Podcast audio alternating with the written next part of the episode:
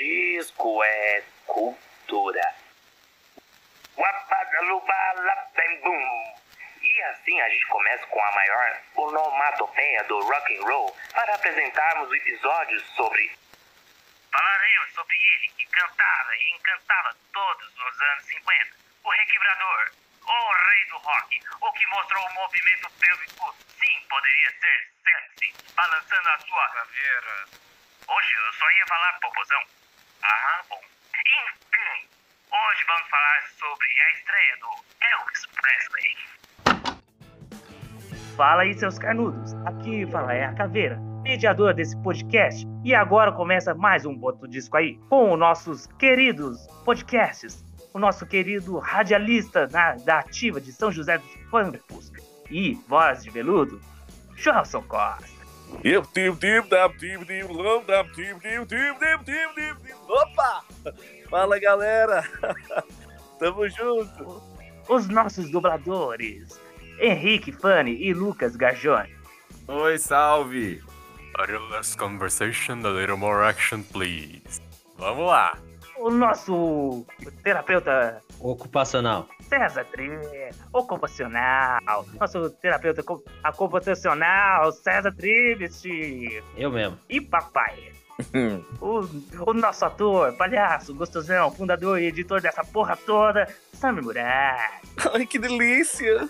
Obrigado! Mas antes, não se esqueçam de seguir a gente no Instagram, no Spotify e nas outras plataformas de streaming. Ative o sininho e assim receberão as notificações dos próximos episódios. Bom, vamos começar com a história. E nosso primeiro capítulo era apenas um presente de aniversário. Olha, pelo que eu vi numa pesquisa bem rápida que eu fiz, o Elvis ele foi fazer uma gravação tipo, umas duas músicas pra dar de presente pra mãe dele. Só pra meio que. Na verdade, nem era pra presente, era pra ver como ficava a voz dele. No fim, ele meio que gostou, né? Então, um biógrafo, ele, ele diz que, que não, que não foi... Que ele argumenta que, na real, não foi isso, que ele, que ele tinha a esperança de ser descoberto, sabe? Aí, mas é, o Elvis falou isso que que você falou mesmo. Resumi... Resumindo, o Elvis meteu o louco, né? Não, ele meteu o Miguel. Ah, vamos gravar É. aqui, ó, mãe. Ó, o seu presente aqui. Não, é, é o clássico New Útil agradável, né? Exatamente, cara. Não, eu tô passando por aqui. Nem minha mãe tá fazendo aniversário, gostaria, né? Vou meter esse louco, se colar, colou. Pra falar pra galera, eu vou dizer que é isso, mas a gente sabe que ele queria se testar e se, se aprovar ali, né? Ver se ia rolar ou não, ou ser realmente descoberto. Não julgo, faria o mesmo. Assim, se eu tivesse dinheiro, né, também, né? Mas apesar que eu achei até engraçado, assim, pelo menos eu fazendo a pesquisa, falando, nossa, mas tipo, não era caro, tipo, gravar, mesmo gravando, sei lá, uma música, não era caro pra ele tipo, ir lá e. Ainda mais naquela época. Provavelmente, mas se você não investir, você não vai ter retorno. Hum, Provavelmente o cara, ah, não, putz, os produtores famosos não estão aí hoje, deixa. eu- Putz, sabia que hoje mesmo eu não vou poder aparecer um compromisso e tal, deixa que eu volto outro, outro dia. Quando é que os produtores vão estar aí mesmo? É, porque, cara, você pega, por exemplo, é, alguns anos atrás, 90, 2000, né, onde a gente ainda não tinha essa facilidade. Acho que assim, hoje você pode se gravar em casa, você pode produzir um trabalho de qualidade em casa, né? É, mas você pega ali 90, ainda 2000, era muito caro. Em 2010 é muito caro ainda para você produzir qualquer coisa por hum. conta dos estúdios. Exatamente. É, Ou 53. seja, é, né, é, é um, pô, que presente pra mãe que ia ser esse, né? Porque o cara vendeu o carro que tinha pra fazer isso, né? Porque é, naquela época, então, era um rim pra fazer isso. O Lucas falou assim, investimento. Aí eu fui pesquisar qual que é a data de aniversário do Elvis e o que que ele é? Capricórnio. Hum. Investimento! E essas músicas que ele, ele- Essas duas músicas que ele gravou, parece que não deu muito certo, né? Porque ele teve que continuar a vida trabalhando como motorista de caminhão. Isso que eu ouvi falar. Eu falei, nossa, imagina o Elvis é, dirigindo um caminhão. Nunca teve um caminhoneiro mais bonito, né? Nossa! E antes ele era loiro. Elvis pintava o cabelo. Eu falei, por que diachos um, um, um, um loiro que não é escandinavo, ele ia pintar o cabelo de, de preto ia, ia ganhar mais dinheiro do que um loiro. Eu, tá bom, eu vou ficar quieto, mas eu, eu, eu fico imaginando como seria. Justin Bieber não teria feito isso. Provavelmente era moda na Com época, certeza. né? Fala, "Não, Você não consegue imaginar o Elvis loiro. Mas quanto tempo será que ele ficou trabalhando como caminhoneiro? Ou ele trabalhava e também fazia uns showzinhos à parte por ali, né? Pelo que eu vi de outras coisas de pesquisa, o Elvis ele frequentava muito a igreja do bairro onde ele morava, que era em sua maioria por negros. Ele é um dos únicos branquelos de lá, então o gosto pela música veio por aí. Se isso me confirma pelo filme, né? Não, mas é isso mesmo. O Elvis pegou muita influência, muita mesmo da música gospel. E, e assim, a gente sabe que, especialmente naquela época, tinha cantores negros com vozes muito características e que, e que cantavam muito, muito bem. E de onde será que veio o rebolado? Deixando uma- as meninas da época loucas. Eu vi que pode ser que ele, ele tinha medo, talvez ele vai tremer as pernas no começo, foi isso. Isso é só um, é uma lenda. Não, ele claramente copiou do Forrest Gump. O que, que vocês estão falando? Eu achava que era da- de volta pro futuro. Não, é Forrest Gump. Assim, pelo menos é, a movimentação, essa forma, por mais que fosse o único, né, assim, pelo menos eu falar, tem uma- muita influência da forma como o, né, a população, os negros dos Estados Unidos se mexem, movem, porque eles se movem, né? O gingado deles é diferente do, do né, Uhum. dos Estados Unidos atualmente do que os brancos. Então, como dizer, eu acho que a influência do Elvis não é só as músicas dos negros, mas até a movimentação, né? Também. Segundo capítulo, a gravação. Algo novo estava por vir. O, né, onde o Elvis gravou, a Sun Records, lá o primeiro álbum. Também teve o Johnny Cash, também foi de lá, o Jerry Lee Lewis. São todos, todos foram gravados e descobertos por, né, na, mesma, na mesma produtora, Sun Records. Sun Records e depois algumas coisas pela RCA. Tanto que realmente já falando da gravação, é, foi um, um catadão de algumas coisas que ele já tinha também. Ele lançou muito compacto, né? Ele lançou vários compactos. Aí depois pela RCA foi acabou criando esse, que foi o primeiro. De julho de 1954 a janeiro de 1956, com 28 minutos de duração esse primeiro trabalho. É, eu, eu, eu acho muito engraçado, gente. É meio chocante, porque a gente fica vendo uns discos, uns álbuns, que tem 49 minutos. Eu fui ver e falei, nossa, é tão pouco tempo. 29? Não é nem meia hora ainda de disco. Mas aí a gente pensa na- nas questões de, tipo, até as limitações da época mesmo, até o que dava pra ser feito. É, e tanto que você pega ali a- a- as guitarras, né? As guitarras, os instrumentos usados, você vê que, ele- que é muito básico. Mas puta, é, é um básico muito bem acertado, assim. É, brilhantemente tocado. Não tem o que Uhum. falar. Né? Tanto que as guitarras gravadas, tipo, pô, muito foda. Muito foda. Não é nem isso. É algo. É eu, acho que, eu acho que é algo que mais que permeia por todo o álbum. Tipo, não tem nada muito complexo musicalmente nas músicas desse álbum. Só que o que ele toca, apesar de ser básico, como o Joels falou, é tão bom, é tão legal de se ouvir que acaba você acaba ouvindo o álbum inteiro e quando você já já já terminou, você nem percebe. Envolve a Você gente. pensa, Nossa, Além que as músicas Uhum. são muito curtas, né? Aí eu tava ouvindo uma e eu falei, nossa, mas já acabou? Poxa, mas eh, mal começou a música. Elvis realmente, Elvis realmente trabalhou aquele gostinho de quero mais de todo mundo. né? Estratégia. Mas é interessante lembrar também que nessa época as gravações, né, no, no caso, ainda não, não era, pelo menos se tinha, não era comum, o cara era gravar em várias, em, em várias, em, diz, Vários takes. vários takes, então é, a gravação era uma só, né? Podia gra- regravar, mas tinha que gravar a banda inteira junto. Quando os Beatles gravaram, eram quatro canais. Eu acho que nessa época não eram quatro ainda, eu acho que eram duas, né? Não, não tenho certeza, eu não pesquisei sobre isso, mas provavelmente de dois a quatro canais. Então, tipo, É, a mentalidade ainda era muito de reproduzir é, o ao vivo no disco. É, essa questão de álbum de estúdio mesmo, no qual aproveita as, assim, as coisas do estúdio e tal, isso veio um pouquinho mais pra frente. e começou as primeiras gravações, eu até pesquisei um pouco, e eles, gra eles gravaram muitas músicas soltas e os singles, né? E geralmente eles lançavam singles e eles não colocavam no disco, mas nessa vez eles colocaram. Os, os álbuns eles eram geralmente feitos mais com as músicas mais lado B, e aí depois eles juntavam. Porém, eles juntaram com essas, porque foi um grande estouro. E tem o Heartbreaker Hotel, que ele estourou tanto, ele acho que ele vendeu um milhão de cópias, que eles falaram, não, aqui a gente tem uma mina de ouro, então vamos investir de verdade. Que até por isso ela não está no disco. Deveria. O que, o que é meio bizarro. Pois é, é engraçado isso. Teve os singles que ele gravou antes no Sun Records, não É. foi? Isso. Eu acho que é isso. É, teve, teve os singles que ele gravou antes no Sun Records, antes de mudar pro RCA pra terminar o disco, que estão nesse álbum, mas os singles que ele gravou antes, como Heartbreak Hotel, I Forgot to Remember to Forget, que são bons, não estão no disco. Eu acho que a ideia na época provavelmente era até o pensamento de, de custo, assim, tipo, ah, se a gente lançar a música dentro do álbum, as pessoas vão parar de comprar o single. Então, Ah, entendi. Não sei, eu ima- eu imagino que tem um role um pouco disso, assim, tipo, vamos usar o álbum pra uma, como diz, essas músicas mais B, Exclusividade. exclusividade, e pra poder continuar vendendo o single.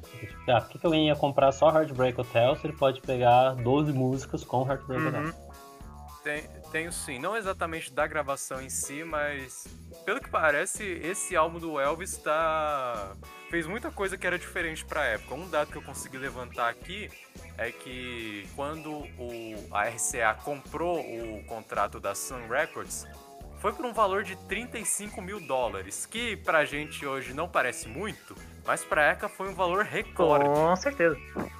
E inclusive vocês comentaram da- do rebolado dele. O que eu encontrei aqui é que tem uma lenda, uma espécie de lenda urbana, que o Elvis não conseguia cantar sem se mexer. Uhum. O que era um problema pro pessoal do estúdio, porque o cara ficava afastando a boca da porcaria do microfone e não gravava direito. E Até, até que os caras, os, os engenheiros de som, desistiram de brigar com o Elvis, falando, cara, pelo amor de Deus, fica parado pra gente gravar direito. Mas ele não conseguia, então eles falaram, quer saber? A gente vai botar um monte de microfone ao seu redor e canta, meu filho. canta, vai. Vai, só vai, pô. Mas amarrando o microfone na cabeça dele.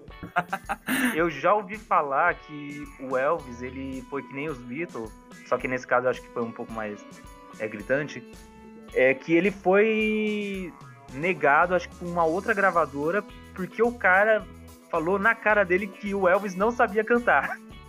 Mas eu acho, mas eu acho que no dia, com certeza, provavelmente deve ser essa teoria, o Elvis devia estar muito nervoso e ele não conseguiu cantar.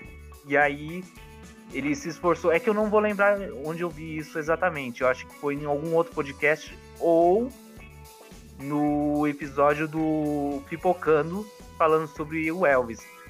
E aí ele se esforçou, acho que ele voltou no. Ou ele voltou no mesmo cara, ou ele foi pra outra gravadora, que acho que foi essa da Sun Record. E aí ele conseguiu. Não, pra você ver, então até fica pra gente aí a inspiração, né? É, aí já puxando até outro gancho, tente outra vez. É, isso que eu ia falar. Por- porque, é, principalmente até a galera que é do meio do teatral, né? Cara, agora imagina naquela época você tá ali pra se apresentar pra alguém, é, o peso de tudo era muito maior. Então você tava ali numa gravadora, você tinha que mostrar, tipo, é agora ou nunca, mano, minha vida é que. E geralmente quando a gente tá numa situação dessa, a gente trava, né? É, Uhum. muito, é muito tenso. E outra, talvez até os caras não achassem que ah, o Elvis não canta. Mas o trazer um estilo tão diferente é tão diferente na concepção do cara, ah, isso aí não vai dar certo, não. Quando na Uhum. verdade tem, tem muito a dar certo por ser novo. Mas tudo que é novo, às vezes, na, na cabeça de quem tá ali pra Uhum. produzir e, Uhum. e investir dinheiro, quem quer investir? Quer investir em, em fórmulas Que tá dando dão certo. certo. Exato. Uhum. Não quer investir em algo novo, né? Acho que a única coisa, assim, do sentido, assim, né? Boa parte da, do material que foi escolhido para as músicas, né? Além de ser parte de, como diz, né? De cantores que o Alves gostava, né? Que influencia, alguns já faziam parte, inclusive, do, né, do repertório ao vivo dele, né? Né, Não, não foram todas tiradas exclusivamente para o, o álbum, né? Ele já tinha algumas que ele já, já, já, performava antes. né? Terceiro capítulo, a crítica. Um sucesso. desde o início. O Elvis deu pra perceber, até pelos causos que a gente conseguiu levantar, que foi uma aposta grande pra todo mundo envolvido. Mas ela se pagou em muito, cara.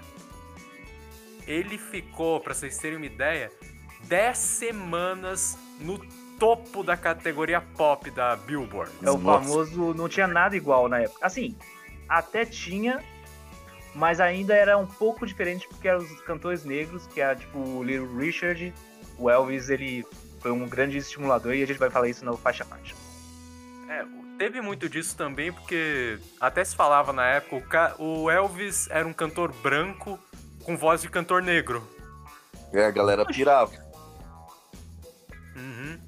Ele conseguia performar que nem tão quase tão, ah, eu hesito em falar tão bem quanto os outros cantores negros da época, mas então digamos quase tão bem quanto os cantores negros da época, porque especialmente nesse álbum tem alguns covers de músicas de cantores negros como Little Richard, Ray Charles, Cassie Stone, e que eu cheguei a ouvir os originais e cara, por mais que o Elvis cante bem, eu ainda prefiro as versões originais. Então, é isso que eu ia dizer, mas a gente vai entrar lá mais pra frente. Eu vou dar minha opinião mais pra frente.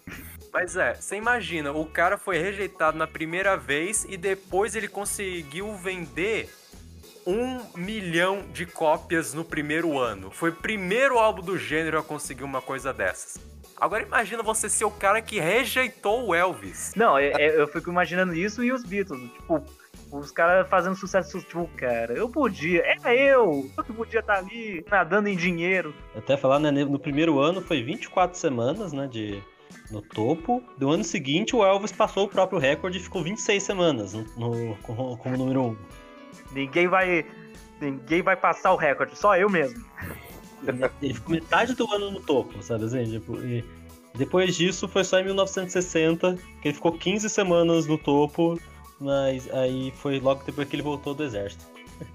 É, que tem esse lance também do exército, que era, serviu pra deixar ele uma linha meio de bom moço, tipo, porque eu tinha toda a rejeição de alguns pais, então, tipo, ah, ele também ele serve o exército, Cara, que coisa louca de se pensar que o Elvis, no auge da carreira, teve que servir o exército. Imagina, você tá no fronte de guerra, tiro pipocando pra todo lado, de repente do seu lado tá Beyoncé. Não, não, mas aí é uma boa estratégia, porque aí você tá lá, aí você chega e fala assim, posso atirar no Elvis? Aí alguém atira no cara, aí tipo, assim que eles ganham a guerra.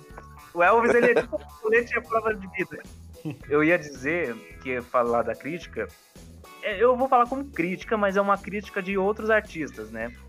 É, com o sucesso do Elvis, quem que criticou o Elvis foi o Frank Sinatra, ele falando que o Elvis era uma ameaça pra juventude e que ele não cantava. Então eu, eu acho muito engraçado que é meio que um negócio cíclico. É, o, o velho sempre vai reclamar do novo. E o Elvis fez Ué. a mesma coisa, só que com os Beatles. É, o Elvis era a Anitta da época. O, que, o que ele trazia, cara, é, é, principalmente como começou a mexer muito com a meninada, a mulherada ficava louca. Meu, os caras ficavam tudo puto. Tipo, meu, que, mas que é isso? É, é- seria tipo um show de funk. Porque o que ele causava era.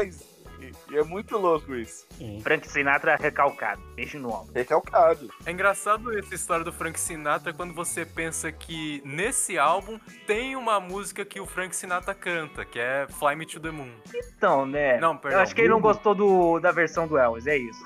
Acho que ele falou assim, a minha versão é melhor, esse cara aí tá... Não era apenas um rostinho bonito. Agora vamos falar da.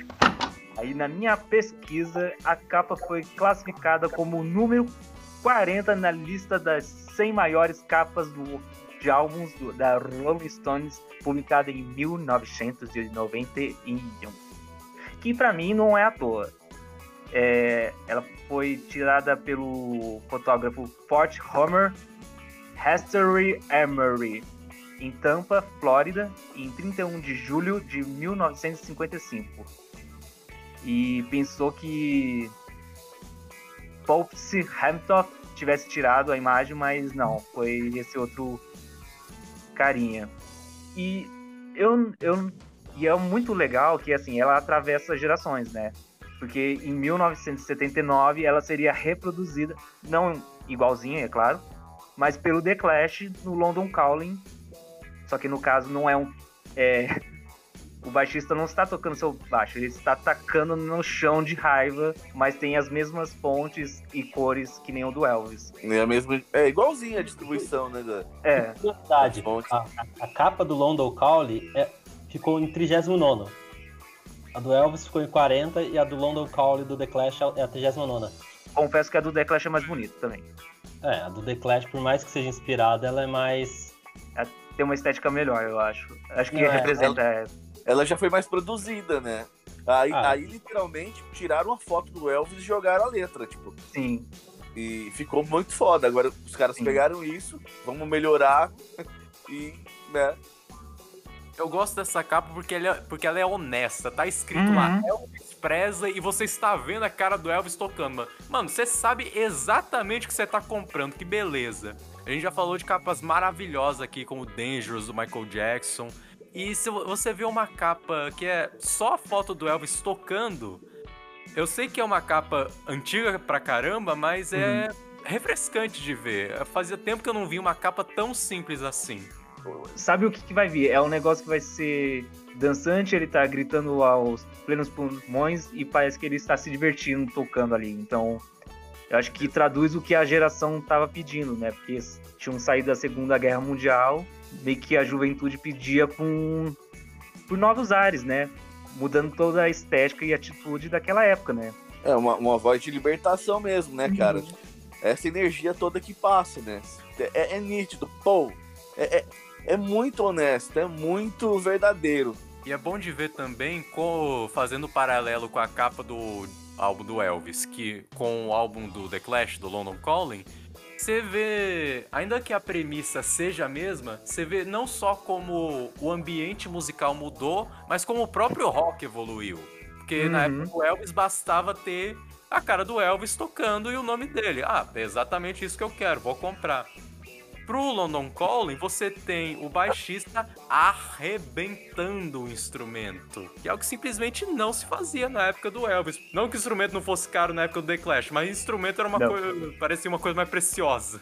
Sagrado. Uhum. Uhum. Ainda não tinha o punk e tudo pedindo aquela revolução destrutiva.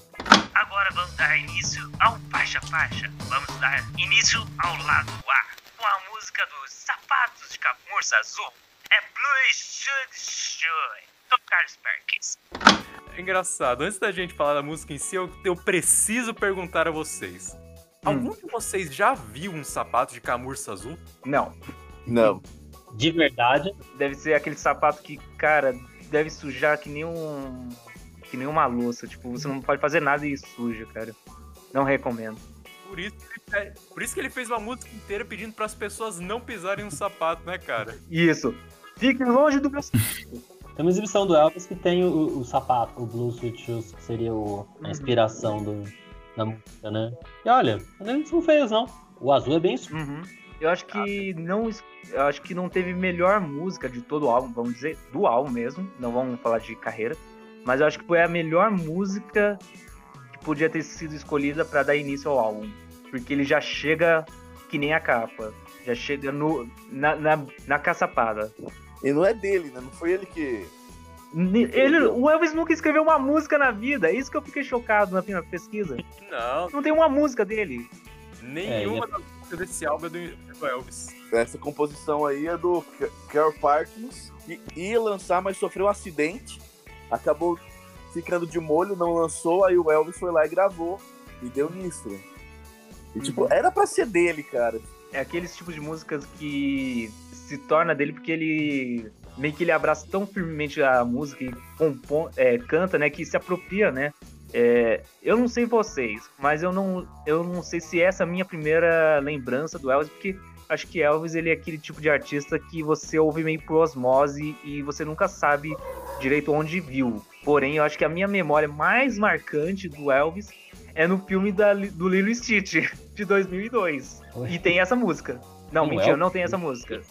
Tem uma outra música que é mais pra frente, desculpa. Ah, pode escrever, tem até uma hora que o Stitch se veste de Elvis, né? Porque a Lilo, ela amava o Elvis. Ela até leva no banquinho que o Elvis tinha sentado lá no Havaí. Ah, Lilo Stitch. Nossa, eu confundi com o Stuart Little. Não, não, Lilo Stitch. Eu tava pensando no Stuart Little, por isso que eu tava falando, você tem um Elvis no Stuart Little? Mas era confundi os filmes. Ah, mas eu concordo com a opinião do Samir. Essa música abre muito bem o álbum. Porque ela é animada, ela dá mesmo vontade de dançar. E como a gente falou, a música não é complexa musicalmente. Eu acho até ela um pouco repetitiva. Mas ela tem um ritmo bom, ela não, não cansa. A música tem dois minutos, acho que, como diz, quando a música tem menos de dois minutos, não precisa ser. Não, não- tem, é difícil ser muito repetitivo. É, E aquilo, é a, é a vontade de dançar, meu. Você colocou ela numa festa, cara, não vai ter ninguém parado. Não tem como. Segunda faixa. Eu contava com você. I counting on you. completamente diferente da anterior. Sério, eu não sei por que eles quiseram botar tanta música diferente junta, que parece que vai dos dois extremos. Pro ditado, música de festa, até a música que você ouve descansando na rede. É mais baladinha.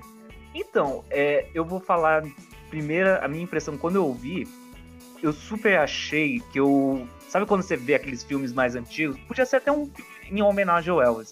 E a cena é o seguinte: é a abertura do filme e tá vendo le- lentamente a câmera sobre o cenário da casa. A casa é vazia, ela é bem antiga no Texas, especificamente no Texas. É toda de madeira, com mobília antiga. E tipo, você vê ali o, aquelas vitrolas, só que com até bocão grande. Tipo, essa é a minha imagem nítida da música.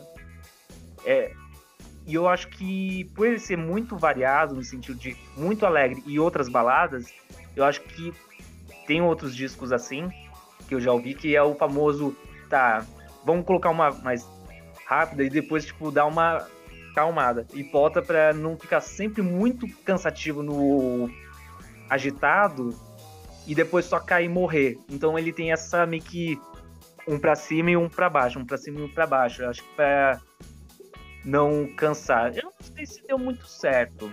Não, não me incomodou e também não me agradou. Tipo, ok pra mim. É, Você já, come... você já começa numa, numa energia lá em cima, do nada, pum, já cai, né? Pod- Poderia ter dado uma. Uma mais me- meio termo antes de chegar nela, né? Exato. Na primeira vez que eu vi, eu não tinha gostado por causa disso. Que eu achei, nossa, tão calma. Depois É, a e- outra. E tem músicas meio termo nesse álbum Às vezes também. fazia mais sentido na época, né? Não sei. Uhum. Talvez fosse de moda na época, realmente. Mas assim, pelo menos pra mim, parece uma música de outro álbum. É, se for fa- falar assim, é uma visão meio geral, né, adiantando um pouco, mas é que eu, eu fiquei, né, considerando essa junção, eu fiquei com a impressão que, que não, foi, não foi tomado muito cuidado na, nessa construção das músicas no álbum, assim, tipo, meio que, ah, vamos começar com uma mais forte, depois meio que jogaram lá como eles achavam, não sei. Eu acho que Uhum. fa- eu, eu fico com a impressão que eles não pensaram muito, assim, que o- eu fiquei com essa impressão do álbum ser meio, como diz, junção de, de várias faixas, assim, sem sem, sem, sem, sem preocupar muito com o nexo entre elas, assim. Tem uma singles, né? costura. É, exatamente. o Elvis, depois, nos anos seguintes, ele teria lançado muito mais baladas, né? Então não sei se é tipo. Ó, ele tem esse agitadão, mas ele também sabe cantar desse jeito. E, e a música não dá a entender, pelo menos, que é sobre. É meio que ele achou uma pessoa que ele sabia que não, não tem como ela deixar ele na mão. Então, por isso que ele fala: estou contando com você. Porém, por ela ser lenta e tem algumas horas que ela fala sobre a mão, eu achei que ela tem um cunho meio religioso ao mesmo tempo. Não sei se vocês tiveram essa impressão. Na primeira vez eu não tive, mas agora que você falou, realmente, ah, analisando um pouquinho mais da letra e tal, com um pouco mais de calma, passa um pouco dessa impressão sim. Que até que eu falei, é a música de que você escuta na rede, porque você sabe que você não tem que se preocupar com muita coisa. Eu estou contando com você. E é- mas é da influência gospel do Elvis, né? A gente sabe que ele gosta desse tipo de. Talvez seja até por isso que mistura tantas músicas de ritmos diferentes aqui, porque talvez ele não. Talvez pelo menos quem montou o álbum não soubesse balancear tanto essas influências. Sim, mas eu Na primeira vez que eu ouvi, eu não gostei, mas eu acho que as últimas vezes que eu ouvi, eu falei, não, ela é boa, ela é boa. Só que ela choca na primeira vez que você ouve. Terceira faixa, eu tenho um xodó. I Got a Woman, do Ray Charles. E Reynolds Richard. Aí, galera, mano, of the Então, gosto. Ela é meio. Ela é bem simples. Bem simples. Mais simples que a outra até. Deixa eu ver aqui se é isso que eu tenho a dizer. Ah, tá. Ela tem uma versão também do, dos Beatles na rádio do BBC. Eu tenho mais outras pesquisas, mas eu quero falar já direto na minha opinião. Que ela é assim. Ainda bem que a gente tem uma diferença de 66 anos.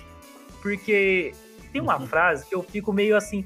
"Ah, Não, não, ainda bem que, é, que isso é, tá naquele época. Que ele diz assim: ela sabe que o lugar de uma mulher é dentro da casa de noite. Eu fiquei tipo, não. É, tem um pouquinho mais de amor próprio essas pessoas. Mas, enfim, eu tô sendo só o chato, mas acho que toda a música foi indo, indo, indo. Eu falei, ah, legal tal. Aí quando chegou nessa parte, fiquei tipo. "Nha, tá- É, tá, vai. Eu, eu vou passar um pano, só porque é a época. Ela, ela é, meio- é, como diz, em termos de letra, é uma música, é, como diz assim, claramente machista. Não tem nem, tem nem muito como Defender. disfarçar nesse sentido, né? Vamos falar assim, é aquela coisa, né? E, na época isso era a visão normal de se falar de mulher, não tinha muito como, Uhum. né? Até, né, indo pra composição, né, que a música é do Ray Charles e tudo, é, como diz assim, até com, com relação dos casos dele, com as mulheres que ele tinha. Então, Uhum. então, tá- é uma música que eu gosto mais da versão do Charles. Ray Charles Eu não é- ouvi a do Charles, eu ouvi dos Beatles. Eu achei bem legal até. Tipo, ela, ela tem aquele som que os Beatles tinham no começo da, da banda que, que é muito bem influenciado pelo Elvis e muitos desses cantores da época dos anos 50, que é literalmente lançaram várias músicas nos anos de 1956 que tipo influenciariam muitas bandas também dos anos 50 60 da invasão britânica, tipo Rolling Stones. Acho que é só isso que eu tenho mais a dizer. Eu gosto da música. É como muitas outras desse álbum, ela é simples, fácil de lembrar, mas é agitada e por mais que ela não tenha envelhecido tão bem quanto outras do Elvis, ainda é gostosa de ouvir. Assim, é- aí a música ela é claramente. Vocês disseram que o Elvis não compôs nenhuma música deste álbum, né? Não, pelo que eu entendi, ele nunca compôs uma música. A em vida? É, ele sempre foi um intérprete. Igual a Maria Bethânia. Eu acho isso que me deixou chocante. Tipo, tá bom, o primeiro disco ele não tinha ah, a coragem, mas, tipo, não, ele nunca compôs nenhuma Nossa, tô em choque. Que geralmente o- o- os primeiros discos dos artistas são bem mais autorais. vida. Então, é, na época, até os Beatles, eles tinham metade do álbum com covers. Então eu pensei, ah, É. tá bom. Pode até ser que o Elvis não tinha coragem, mas realmente eu fiquei chocado que ele nunca compôs nada na vida. Pensando se ele tentou compor ou se ele realmente não tinha nenhuma vontade de compor. Não sei. Não tava na minha pesquisa. não sei se ele já falou isso na vida também. Quarta faixa, Amor Não Correspondido. One Side Lover Affair, do Bill Chappell. Essa aí é só um pouquinho mais lento que a anterior, mas ainda é animada, ainda é música de festa. Eh, Talvez seja em comparação às outras do álbum, mas essa é uma das músicas mais complexas dessa coletânea, não é? Não é extremamente complexa, mas eu acho mais complexa do que as outras que vieram antes, pelo menos. Um comentário que eu tava lendo na pesquisa que fala assim: não há mulher na década dos anos 50 que não se encantasse com esses versos no ritmo dançante imposto pro Elvis. Se você quer ser amada, baby, você tem que amar, me amar também. Oh yeah, porque eu não sou de amor corre- não correspondido. Uau. Bom, eu, eu falaria, ó, tem amor próprio na vida. Você primeiro tem que se gostar pra depois gostar do outro. Mas Oh, meu Deus. É isso aí. eu, eu falaria isso, mas a gente tá muito avançado na época, então deixa isso pros anos 50 do jeito como eles pensam. É, eu gosto do, do piano. É um piano muito gostoso. Isso é um piano bem Little Richard. Sim. É muito legal, pianoso também, eu concordo plenamente. E aí, uma curiosidade dela, o, né, o, o produtor da, né, do, do disco, lá, Steve Schwartz, ele escolheu, tinha escolhido seis músicas pessoalmente lá, é, na verdade do RH, acho que é. Ele escolheu seis músicas pessoalmente pro Elvis gravar, mas o Elvis só gostou dessa música. Foi a única que ele gravou que o cara tinha escolhido. Então é porque é boa mesmo. Ou o cara tinha um péssimo gosto, as outras músicas eram piores. Eu tinha uma, um resto de pesquisa, mas eu acho que acho que era isso. Acho que é a música que ele mais gosta do álbum. E pelo visto não é favorita de ninguém aqui do, da gravação. Não, porque eu acho que tem. Assim, ela é gostosa, mas. Pô, eu acho que até a Shoes é melhor. Eu acho que ela. É porque é, tem o lance do clássico do clássico. Eu achei que esse álbum iria ter mais músicas que eu conhecia do Elvis, mas por incrível que pareça, não tem tantas conhecidas assim. É a frase do que o Felipe Rafael falou uma vez. O Elvis, pra mim, ele é um cara de singles, ele não é um cara de álbum. E no para a quinta faixa, Eu Te Amo Porque I Love You Because, do Leonel Payne. Que é, eu acho que depois de. Acho que o, o pessoal falou, tá bom, a gente já colocou dois rockabillys bem fervorosos, agora vamos colocar uma baladinha. Depois escrita. E ela, ela é bem melosa, ela é bem romântica. Que, na minha opinião, dá a entender que assim, o Elvis encontrou um grande amor mesmo. E o amor está nos detalhes. O amor mora nos detalhes. Exato, é- apesar dela ser melódica, ela não é triste de nenhuma maneira. Ela é bem suave, relaxante, até reconfortante, eu diria, como dormir abraçado com quem você ama. Eu, eu te amo porque você é você, né? O, É, meio que isso. tem nem o que dizer mais, né? Eu acho, não, eu acho que ele conseguiu traduzir esse sentimento muito, muito bem. O Elvis, por mais que ele não tenha escrito nenhuma música, pelo menos não desse álbum que a gente sabe com certeza, Que profundo. ele consegue imprimir um sentimento muito forte nas músicas, especialmente nas músicas de romance, de romance. Por isso que tem Aham. tanta música de romance nesse álbum. Tem tanta música que fala eu tô apaixonado, eu tô vidrado em você, eu te amo. Porque ele consegue passar esse sentimento de muito, muito bem. Tem, tem muitos intérpretes que realmente nunca escreveram nada, mas que têm uma potência muito forte na hora de interpretar e entregam além, né? Além, muito além. Então, tanto que a gente fica pasmo de pensar que pô, o Elvis não escreveu, mas o cara entregar tão bem tanto sentimento nas músicas e, e é muito forte. É pelo menos pra frente, né? Quando nesse caso ele, ele é um pouco contraditório sobre o casamento dele. Aí quando eu leio, depois que eu fiquei sabendo, né? Depois eu li essa música e falo assim: ah, não acredite no que os outros falem de mim. Eu fiquei tipo um pouco. Então. É. Eu fiquei um pouquinho rindo de nervoso naquela hora, mas eu, eu, eu vou desconsiderar porque naquela época ele podia estar de boa. Mas eu fiquei um pouquinho rindo de nervoso. Vou- eu vou considerar que não vou pensar como é na vida do Elvis, porque a música não é o Elvis que escreveu. E, meu, e ele, ele era muito louco, tipo assim, você pensar que ele realmente era muito do povo, né? Então tinha shows que.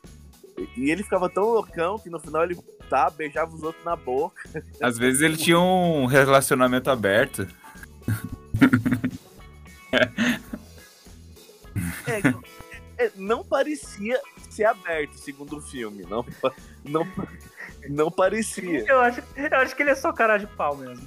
Mas, mas agora, mas imagina, não que isso seja desculpa, né? Nem motivo. Mas o assédio em cima do cara era medonho.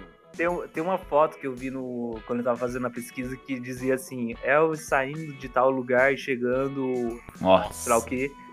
E ele está sem camisa porque as fãs arrancaram as camisas dele durante a passagem até o carro. Não, não. E sem, e sem contar que realmente foi dito já. Isso, mas, pô, o cara era muito bonito, velho. Porra, Era isso mesmo. Você pensava em homem bonito na década de 50, não tinha como não falar do Elvis. Ele era e ainda é um sex symbol. Última faixa do lado A. Só porque, Just Because, do Bob Sheldon, Joy Sheldon e Sidney Rabin. Eu acho legal que botaram essa depois de justamente a faixa chamada I Love You Because. Que aí fica, você vê na lista. I love you because, just because. Eu te amo porque, porque sim. Porque sim é a resposta, sim. Eu te amo porque eu te amo. Preciso de outro motivo? eu acho engraçado que, é, é, como eu falo assim, na minha pesquisa, Elvis era um bipolar, porque isso tá escrito na vasta bibliografia dele, e o que tem a ver com esse primeiro disco, porque é, começa com uma rockabilly, aí depois vai com outro mais lento, aí volta pro o rockabilly. E essa é aquele momento que ele fala, foda-se. Tipo, ele, ele tá com essa mina e ela meio que ela é uma interesseira. É, aí ela me- meio que fala assim: Não, chega, eu não quero mais saber de você. Se você quer saber do meu dinheiro, sai fora, vai pastar e eu vou viver a minha vida só eu mesmo. E você que cuide é, da sua vida com a sua beleza até, até quando ela durar, né? Meio que é assim que ele manda pra ela. Pois é, tanto que ele tá com foda que é a primeira música que fala sobre rompimento no álbum. Porque todas eram tipo, ah, estou apaixonado. Aí agora finalmente o Elvis deu um pé na bunda. É, mas teve um casinho ali, né? Qual, qual? Que eu tô esquecendo já. É que é o One Side Affair, né? Ah, o- verdade. é, de um caso de um lado, mas é, o affair também pode ser interpretado como é, um casinho, né? Uhum. Um, um- um- Agora tudo faz sentido. O beijinho no, no- na fã. É o casinho. Um casinho de um lado, apenas de um lado. Não, É só interessante que essa música original dela é de 1929, é uma música bem velha. E eu gosto da guitarra. A guitarra é de Scott Murray. Scott Murray, guitarrista que vale a pena ser lembrado. Mandou bem zaço nas gravações. Quanto mais a gente pesquisa sobre o Elvis, ah, mais eu percebo que o quanto ele gostava de fazer cover. Tô, tô quase comparando o Elvis com o Johnny Cash nesse quesito. Ganho dos Rolling Stones. Não, não só a influência gospel, ou a tanta música que ele fez cover. E assim, essa- não é como se essa música fosse ruim também. A gente falou, ah, de rompimento e tal, é, é estranho até para os outros que vieram antes. E não só isso, ela tem um ritmo um pouco mais acelerado, mas tem uma guitarra mais melódica. Não parece que deveria funcionar, mas acaba funcionando muito bem. Agora, como eu falei, era a última música do lado A, então vamos virar para o lado B. Com a sétima faixa, o sabor favorito do Babalu de muitas crianças, aliás, patrocina a gente, por favor, é Tutti Frutti. Uh, lababum. É, é como o Lucas falou, eu prefiro a original. Desculpa, mas a do Little Rich é melhor. Também acho, também Eu acho. discordo disso. Inclusive, não, ah, não só a música do Little Richard melhor, como. ape- apesar desse cover do Elvis ser bom, eu acho que foi uma das primeiras músicas do Elvis que eu ouvi na vida, sem saber que era dele. Mas assim, não tô dizendo que ela é ruim. Ela bate pau a pau, mas prefiro a do Little Richard. Ela é, ela é ótima. Com cantores tão talentosos assim, a escolha da sua versão favorita acaba ficando mais ah, subjetiva mesmo, acaba vindo mais da sua opinião pessoal. Mas eu acho que até interessante ressaltar, assim, na época, né? eh, Por mais que às vezes fosse melhor, o fato do Elvis gravar, né? Como artista branco e boa, acho que contribuiu muito para a popularidade dessas músicas, né? Delas conseguirem sair um pouco do nicho negro do né, americano. Então, assim, eu acho que, né, mesmo que não seja a melhor versão, o fato dela, dele ter gravado ela, acho que foi muito relevante no final das contas. Então, eu fico feliz que ele tenha gravado. Sim, mesmo que o Little Richard consiga cantar de uma forma mais suave, se o Elvis não tivesse feito cover dessa música, talvez a gente acabasse não conhecendo. Eu não, é que não tá detalhado, mas é porque eu, eu juro que eu ouvi falar que era isso o significado da música. que o Little Richard depois ele revela que, na verdade, se essa, essa, essa música é uma música sexual. Não lembro se ele, ele fala só sobre da pimbada ou é sobre um oral. Ah, Não lembro se é isso. É, é? Ui, eu lembro. É assim. Porque ele tem um momento que ele fala sobre é, Tutti Frutti. é, se não couber, não force. Pode untar, faça. Era, essa tipo, era a, a. Na original. Aí depois ele foi substituído para all root, que é uma expressão que é uma, uma gíria que significa tudo bem. É, aí, tipo, tutti frutti, bum bum. Se for apertado, tudo bem. E se for gorduroso, facilita. Essa ficou a, a depois. E o apablubablá bem bum pode ser o- os, os sons que saem do ato, né? É, é- é tipo, é, é tipo- é tipo os gemidos. Nossa, o cara.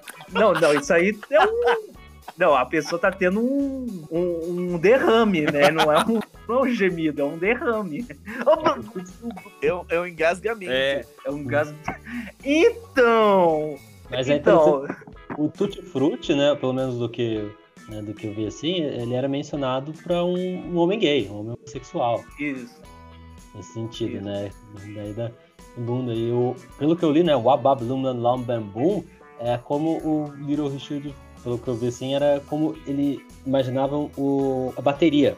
É, é tipo ele fazendo o som da bateria na boca. Justo. Bam, bum, Ele tentando fazer, tipo, o padrão da bateria na boca. Interessante. Olha, interessante também, as duas, as duas versões cabem. Enfim, é, eu acho que ela. Eu, é aqueles momentos que você fica tipo, gente, eu nunca ia pensar nisso. Não, é só hoje que tem música é, indecente. Não, nunca existiu tal coisa na minha época. Meu tempo que era bom. Ó, de acordo com o pessoal dessa época, que viveu nessa época, o rock era muito sexual. o rock era música. É sexo, drogas e rock and roll. Ai, credo, que delícia. Mas assim, não tem como. Sexo sempre esteve nas músicas, é só que a linguagem vai mudando, né? Oitava faixa. É, eu não coloquei uma frase, mas eu vou tentar traduzir agora. É no improviso, é, se vira nos 30. É, tente ter eu. Try to get to you. Do Rosemary McCoy, Charlie Sinclaton. É a primeira que eu falo que me lembra a música country desse álbum inteiro. Sendo que o Elvis, o, o surgimento do rock era uma junção do gospel, o blues e o country. Né, Tem uma pegada muito country mesmo. Apesar de ser uma balada. Rhythm Blues. Rhythm and Blues, de 1954. Pois é, nessa música específico, ele não tá com aquela voz grave, ba- ba- e a gente reconhece o Elvis, mas assim, mesmo não tendo aquela voz de galã que marcou tanto, tanto, pelo menos nessa música específica, a energia tá lá. A energia contagiante do Elvis tá lá. E eu acho que é por isso que ela é a minha música favorita do álbum inteiro. Ela não é nem, nem completamente rápida, nem completamente lenta, ela fica alternando o ritmo e o, o Elvis parece muito à vontade nessa música, brincando com os estilos que ele gosta e sem forçar a voz. Ela é uma clássica canção de uma alma apaixonada, fatalmente separada do amor pela distância, composta por Rose Mac... É, Mac... Como que é? Cadê o nome dela aqui? Sumiu aqui. Por Rosemary e Maggie Steintal. É, ela, ela sim tem uma pegada bem de strip também, né? É bem daquelas... é, daqueles cabarés que, onde as meninas dançam, assim. Tem muito essa levada também, a pegada dela. É, é nesse, a partir desse momento que do álbum que eu tipo ouvi um pouco menos. Então, eu não sei, eu acho que ela não ficou tão marcante na minha cabeça, eu até reouvi, mas eu falei, ah, acho que tem outro, acho que até mais pra frente tem músicas, acho que eu gosto mais do lado A até, talvez. Eu é só isso que eu tenho a falar dela. Ah, é um interessante que o, essa música foi. É, o Elvis chegou a gravar cinco versões dela, né? Na, na época, né? Por razões. Ele, to- ele, ele tocava piano na música, mas foi tirado o piano no, no take porque o produtor achou que não tava bom pra, pra música.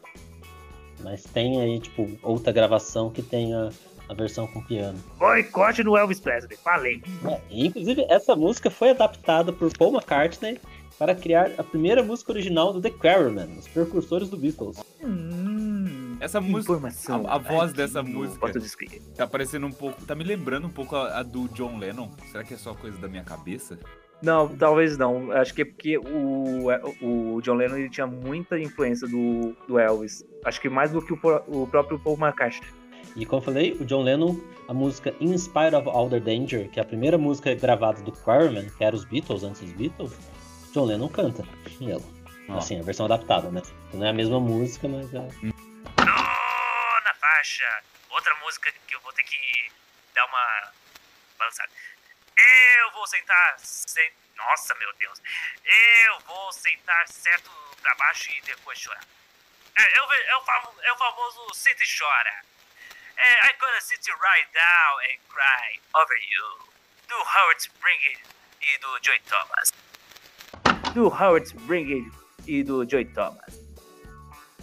Senta e chora. É o, pre- é o primeiro lamento. Pré-lamento. Pensei que você já ia meter um senta Ah, é, aí.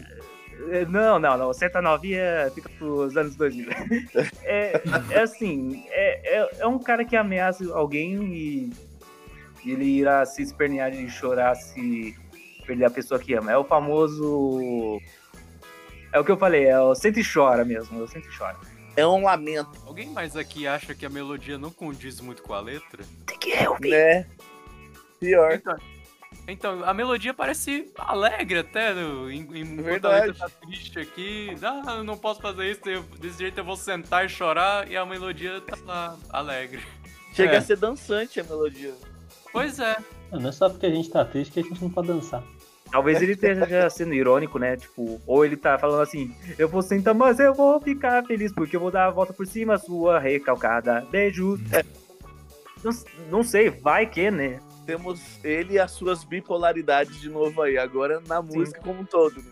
É, às vezes ele tá tan- tentando também se consolar com uma música mais, com uma Sim. melodia mais pra cima, né? Não sei. Verdade. É, eu acho que é isso. Ele tentando se botar pra cima.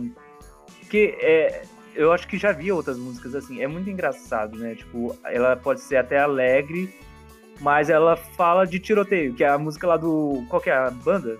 Banda nova lá do Foster.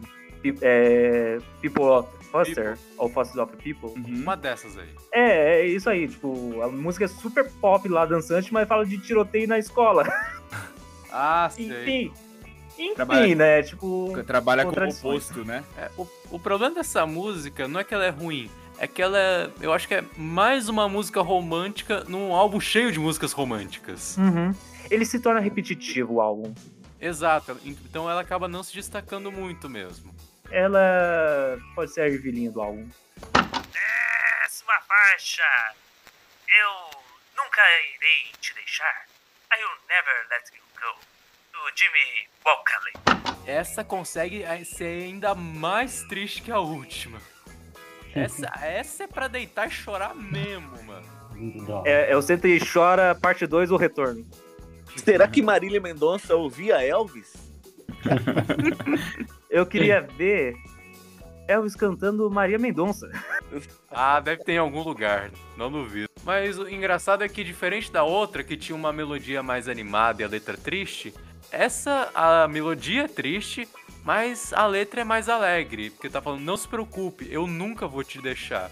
Ela até fica um pouquinho mais animada no final, mas hum, pra mim não é o suficiente pra mudar o humor que ela deixa. Não, É. eu acho que ela é aquelas baladinhas que o Elvis teria feito anos depois. Ela é bem melosona, ela é... A sensação que me passa essa música é que é uma imagem bem, bem específica, que nem o Samir com a casa do Texas. É que é uma das partes de um casal velho tá triste, porque a outra foi viajar, mas aí essa outra parte voltou mais cedo pra fazer uma surpresa. Só que essa primeira parte, mesmo estando feliz que ela voltou, ela não tem energia pra receber ela com festa, só com ternura. Nossa, gostei. Eu não vou falar mais nada, vou deixar essa imagem na minha cabeça. Décima primeira. Lua azul. Lua vai iluminar o meu caminho. Blue Moon. Do Richard Prodiger. Laurie Hyde. É, eu confesso que eu gosto dessa música, mas não nessa versão. Essa versão, pra mim, eu fiquei muito decepcionado. Eu acho que ela podia ter sido regravada de outra forma. Eu prefiro a versão do. De. Como é? The Marshalls. Os Marcelos. Achei que você ia falar do Frank Sinatra. Não, não é a versão do. do The Marshalls, que tem até na, na abertura do Beijo do Vampiro de 2002. É, eu não sei. É, é, é uma música que foi gravada tantas vezes que eu não sei te dizer exatamente quem. Tem. Eu, eu acho que é uma das versões mais famosas do The Supremes também, mas. Pode ser. Eu, eu sei que é uma mais agitada.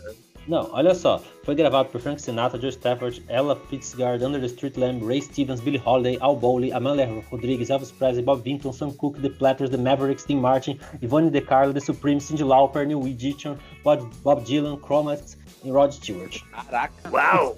Só isso? Gente, vamos fazer Não tem mais Nossa, isso. pelo amor de Deus. Gente, meu Deus. Eu sei que é uma versão bem agitada, mas eu acho que é do. The- os Marcelos. Céu. É, uma das principais. Acho que é, é o que é o que é o que virou um, um hit internacional foi o The Marcells. É, bababa tudo. Mas é depois, é depois a do, a, do The Marcells é de 61. Bom, essa com certeza é definitivamente uma versão que não escolheria dessa música. Acho ela muito lenta, acho ela bem sem sal, é, os instrumentos e eu acho que a, a outra ela tem a, os coros, então eles deixam mais divertido a música. Acho que essa música para mim, se o álbum não tivesse 29 minutos, que já é pouco, eu tirava ela do disco. Mas eu acho que não posso. Isso já é Coloca Heartbreak Hotel. É, ia fazer um grande estouro. Mas falta Heartbreak Hotel. é. Até mesmo a qualidade da gravação parece ser pior do que as outras esse álbum. É. Acho que talvez por isso também.